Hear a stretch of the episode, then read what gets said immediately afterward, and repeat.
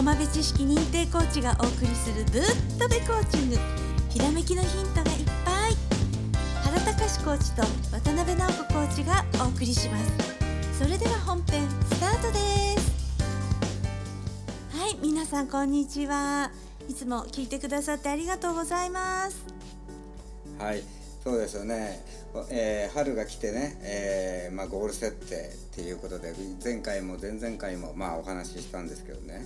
なんとそのゴール設定をしてねはい。結果が出たよというお便りが来たんで、あすごい。はい、はい、ぜひ。そのね、えーお便りの方を読みますね。はい。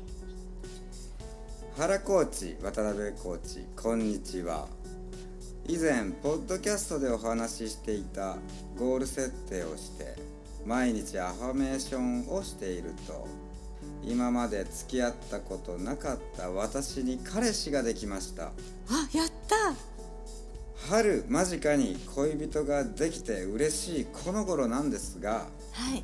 それを小学校からの友人に話すと大反対されてしまいました。あら私は喜んでもらえると話したのですが結果は大反対でした。はい。これはドリームキラーなんでしょうか。原コーチ渡辺コーチ。今後の対処方法も教えていただけませんか。よろしくお願いいたします。はい。はい、はい。こういうちょっといいことあり またちょっとあれっていうことが起きまあはい。ね、まあこういう言葉はよくありますからね、はい、あの女の子ってねお友達にあのこの嬉しさを伝えたくってついお話ししちゃうんですよね。えそうするとやっぱりねあの今みたいなことが起きることもあって、えーあの反対したりとかね。まあそのねあの相手の方の感情にもよりますけれどもあのちょっとこうやきもちもあったりとかしてね、うん、あのそういうことになる場合もあるし、まあ、細かい状況はわからないんですけれども、ね、もしかしたらドリームキラーっぽくなってたかもしれないですね。まあねあのそう、まあ、彼氏彼女ができたとかさ。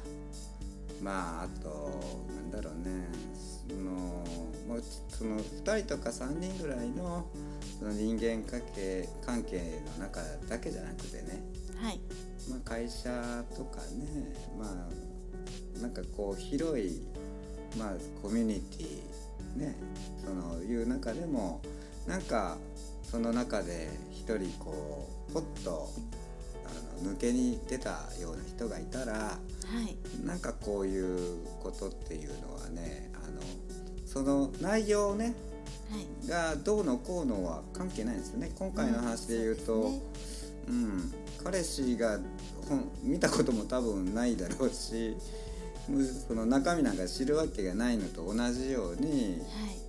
あの内容に関係なくねあのそんなんダメだっていうふうに言っちゃうんだよね人って。ね。そうそうかもしれないですね。あのうんコンフォートゾーンがねかき乱された感じになっちゃうんでしょうね。そうですねはあのもう一度ねおさらいとしてね、えーコンフォートゾーンって何っていう方もいると思うんで、まあちょっと、えー説明しますとねいはい要はその今まで慣れ親しんだ状況なんですよ。はい、ね、だから今までそのずーっとこうどう言ったんですかあの、まあ、普通だったところが、まあ、大体の人っていうのはコンフォートゾーンっていうんですね。はいでその中でその、まあ、今回の場合はその自分たち、まあ、友人関係の中のコンフォートゾーンだったはずな、えーあなたがね、あの彼氏ができることによって抜け出ようとしたんですね。そうね、うん。うん。はい。で今度それをその友人の方が「いやそんなんやめとけよ」と。今までと同じさあの場所でいようよということであの付き合うな付き合うなみたいなことを言っちゃうのはなんか自分との人間関係が壊れるんじゃないかっていうような感じになっているということですね。そうねはいあのーうんまあ焼き餅の仕組み知ってるとねそうなんですけどあのー根本的にねこの自分の食べ物を奪われるっていうそういう本能的なねあの不安に関連してて愛情横取りされるみたいなねそういう不安がねちょっとねあのこうわっとこう出てきちゃうんですよね。うん。ね、だからあのお友達同士のこのね関係がちょっとねこうあのずれちゃうっていうかねそういう感じがあってコンフォートゾーンが、ね、ずれる感じがする、うん、かき乱される感じがするですよね。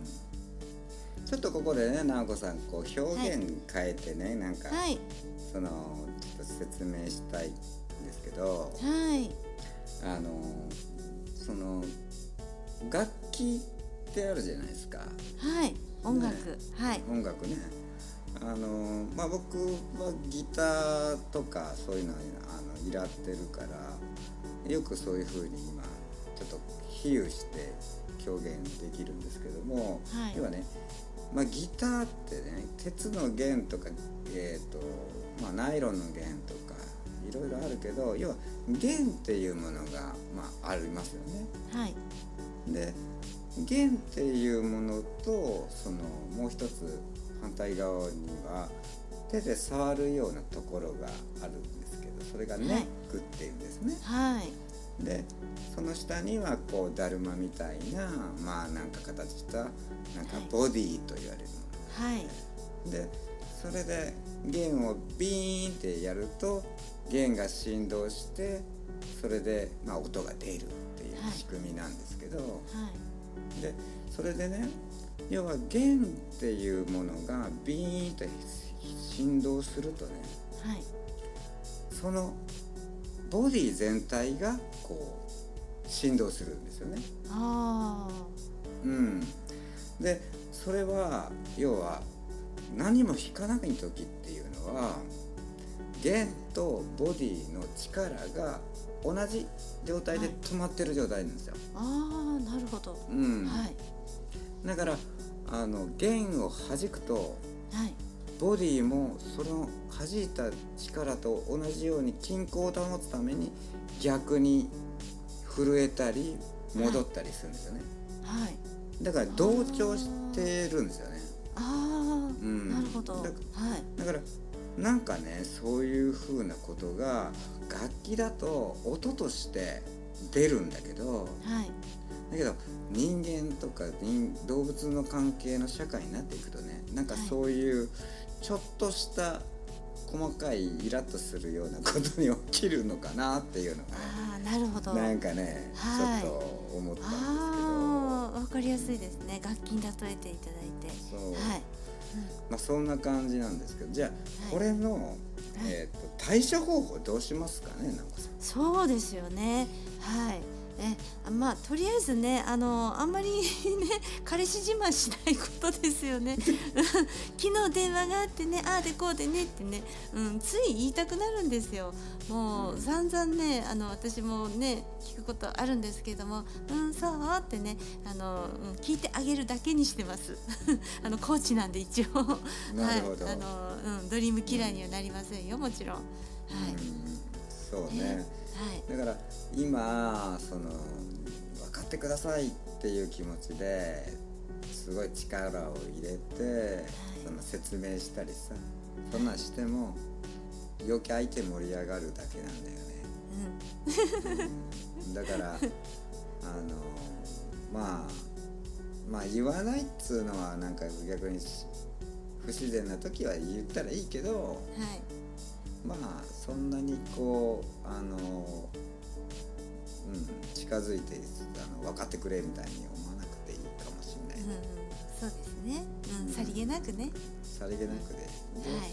その時間がやっぱりこれが時間が解消するので、えーそれが1ヶ月経ち半年経ちってなっていくと逆に向こうの方からやっぱりそういう風なあの気持ちが理解できて、うん、今度は逆にそのドリームサポーターになっていく場合もあるからまあ焦ることはないよということで。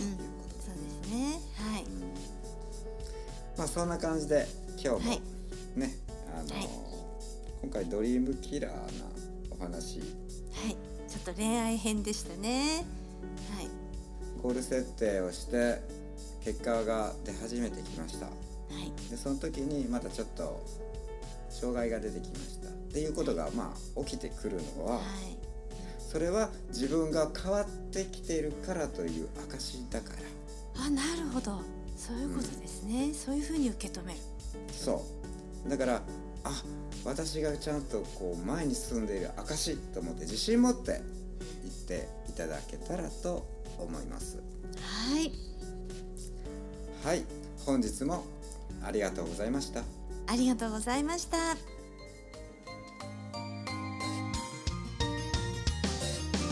人の友別式認定コーチがお送りするぶっとべコーチング。